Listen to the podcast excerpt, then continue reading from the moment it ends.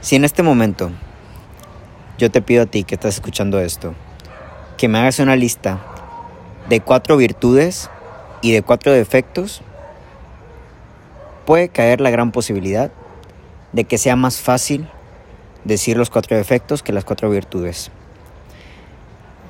No sé por qué extraña razón.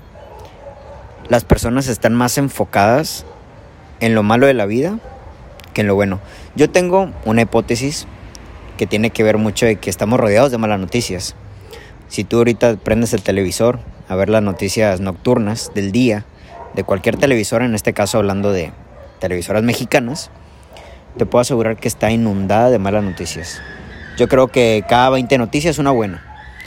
Y las buenas siempre tienen que ver mucho con respecto a situaciones de que alguien ganó un premio, de que se donó cierta cantidad de, no sé, se pavimentaron unas calles, pero así otro carro cayó en un, en un pozo de, calle tal, chingo de cosas.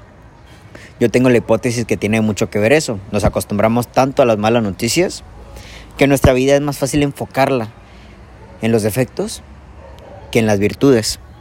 Opinión propia. Lo malo de ser bueno. Las personas cuando cuando haces algo malo, cuando te equivocas, cuando te cometes un error, sea cual sea el tipo de relación social o característica de la cual pueda unirte a ti con otra persona, las personas recuerdan mucho los errores. Puedes estar todo el tiempo tratando bien a las personas, puedes estar todo el tiempo ser una buena persona con ellos, puedes darle lo mejor de ti, puedes darle tus mejores, los mejores años de tu vida, los, las, las mejores versiones de tu ser. Pero las personas por lo común recuerdan más los errores. De hecho, en, en la mayoría de las ocasiones son los errores el punto de partida donde empieza el juicio. ¿Qué voy a hacer con esta persona? Bueno, empiezo por el error. Justo se le ocurre, ¿no? Este tipo de cosas ocurre por el simple hecho de que la gente está tan enfocada en los errores que cuando llega uno a su vida directamente de una persona ajena o indirectamente, el enfoque es tan grande que le hace olvidar las buenas noticias. Lo malo de ser bueno es eso. Puedes ser una gran persona, puedes dar tu mejor versión, puedes ser el mejor novio la mejor novia, puedes ser el mejor amigo la mejor amiga, el mejor padre, el mejor hijo. Pero la gente recuerda las malas cosas por el enfoque que ellos tienen de su vida. Cuando yo entendí esto, me di cuenta que mis errores no son tan grandes como yo creía. Mis errores tienen un, tienen un valor porque me enseñan algo. Tienen un valor porque me dicen algo. Tienen un valor porque me hacen cambiar algo. Yo creo que hoy al día me siento muy bien y se los comparto, me siento demasiado bien. Me siento pleno. Claro que hay cosas que quiero cambiar. Creo que, claro que hay cositas que no están como yo creo que deberían de estar, pero las acepto. Y me siento muy bien. Y creo que en gran parte eso tiene mucho que ver gracias a que supe aprender de mis errores. La gente se enfoca en los errores de, demás, de los demás porque ellos no aprenden de los mismos. Cuando yo empecé a aprender de ellos, pude comprender con mayor razón de dónde provenían los errores de los demás. Y muchas las veces, si no es que la mayoría, no provienen de algo que tenga que ver conmigo. Porque la gente, reitero, creemos que nos fallan. La gente, la, la, mayor, la mayoría de las cosas no las hace por ti.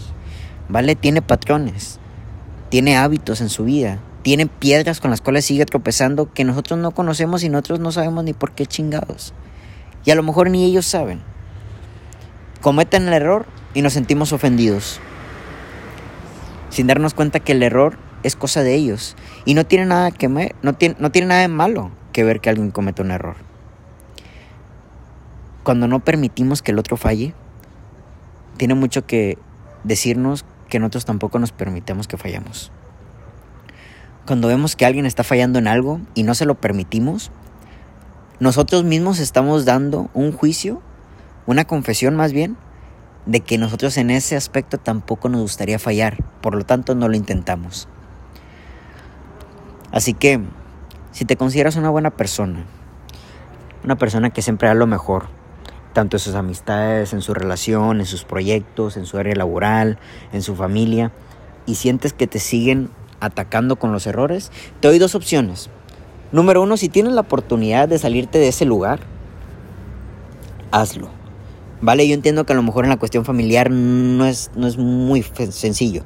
Si se trata de una relación, de una amistad que siempre te está achacando los errores, salte, ¿vale?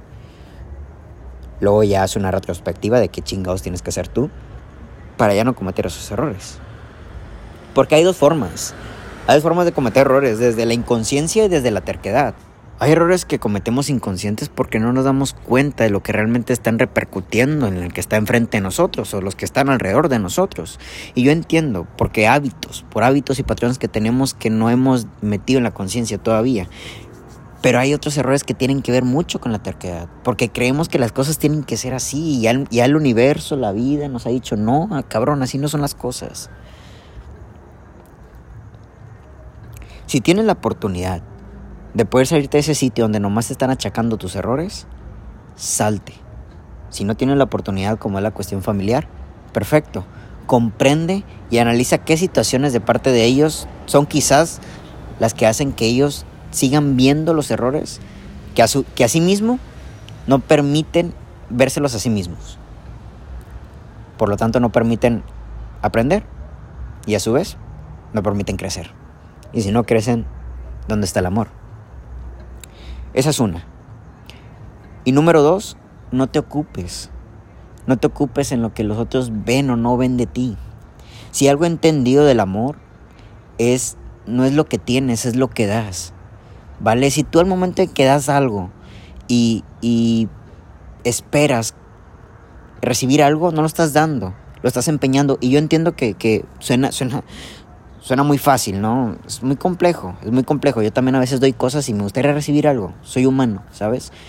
La cuestión aquí es de que si ese recibimiento viene viéndote desde el error, porque diste algo que no debe haber sido, no te preocupes tanto por la situación del otro. Si tienes la oportunidad de pedir perdón, pídela.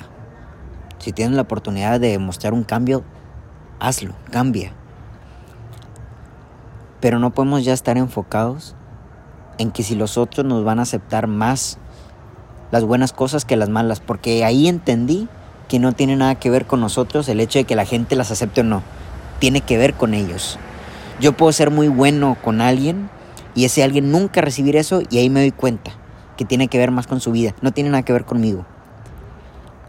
Y después veo, si tengo la oportunidad de ver más allá, qué cosa es su vida la ha afectado de tal manera que no pueda recibir lo bueno. Y si una persona, después de que, yo, de que yo haya cometido un error y lo recibe de buena manera, lo recibe comprensivo y perdón, me habla mucho de la otra persona. Porque a lo mejor ella también ya falló en, en el ámbito que yo estoy fallando. Ya comprendió, ya perdonó, ya se perdonó a sí mismo, ¿no? Porque nosotros nunca vamos a poder aceptar los errores de los demás si no nos perdonamos primero los nuestros. Y aquí es un reflejo. Si a ti no te perdono tal acto es porque yo, no, yo mismo no me lo perdonaría. Y yo creo que eso es un error, porque yo lo he escuchado, ¿saben? Y a lo mejor en un sentido eh, del ego humano, yo también lo diría, ¿saben? Yo no me perdonaría ciertas cosas porque sería incapaz de hacer, de hacer este, ciertos actos que podrían afectar a mí o a las personas que amo, ¿vale? Lo entiendo. Pero en, en gran parte de las ocasiones ese no me permito, no me lo permitiría, es también decir no te lo permitiría a ti. Si el otro falla, ya está en nuestra gran responsabilidad, sabemos si perdonarlo, comprenderlo, avanzar, amarlo, que te, que te demuestre un cambio y seguir. Lo malo es ser bueno es que estamos llenos de gentes malas, de gentes que no se permiten hacer el bien, de gentes que no se permiten lo bueno de la vida. Y no tiene nada que ver contigo. Como lo he dicho en otros podcasts, tú hazte responsable de lo tuyo. Tienes la gran responsabilidad de las cosas que están en tus manos. Tienes la gran responsabilidad de comportarte como el mejor hijo del mundo, como el mejor amigo, como la mejor pareja. ¿Vale? Cositas que puedes cambiar, pero no te atosigues en querer siempre querer dar lo bueno. Yo creo que el hecho de a veces también mostrar lo malo, que creemos que puede ser malo, a la persona que tenemos enfrente puede haber una, una tipo desnudez del alma. ¿Sabes qué? Este soy yo. En ciertas cosas que me ha costado cambiar. En ciertas cosas que no he podido cambiar. En ciertas cosas que me han, me han ayudado a estar bien el día de hoy. ¿Vale? Y aún así el juicio del otro no tiene nada que ver contigo. Si, el, si tú crees que estás en una situación donde haces todo bien y cuando cometes un error se te, se te sigue achacando. O, o dado contrario, no, también. Si estás en una situación donde otra persona hace todo bien y has recibido de repente un error, ten la capacidad de perdonarlo. Porque ahí darás un paso de perdonarte a ti mismo. Algo que no digo que lo puedas hacer, no te conozco. Pero de algo que puedes sanar frente al otro y juntos crecer. Yo creo que las relaciones humanas serían mejor si en el error del otro nos reflejamos y nos permitimos ser mejores personas. Reitero, sin atosigarnos que eso tenga que ver con nosotros, el hecho de que se fije nada más en, nada más en lo malo. El mundo está atiborrado de malas noticias. Te invito que prendas el televisor y mires las noticias, malas y malas noticias. Lo entiendo. Pero que eso no quite el gran corazón que tienes. El amor no es lo que tienes en sí, sino lo que estás dando con eso que se te ha otorgado. Si lo tienes y no lo das, de nada sirve. Que tengan muy bonita noche.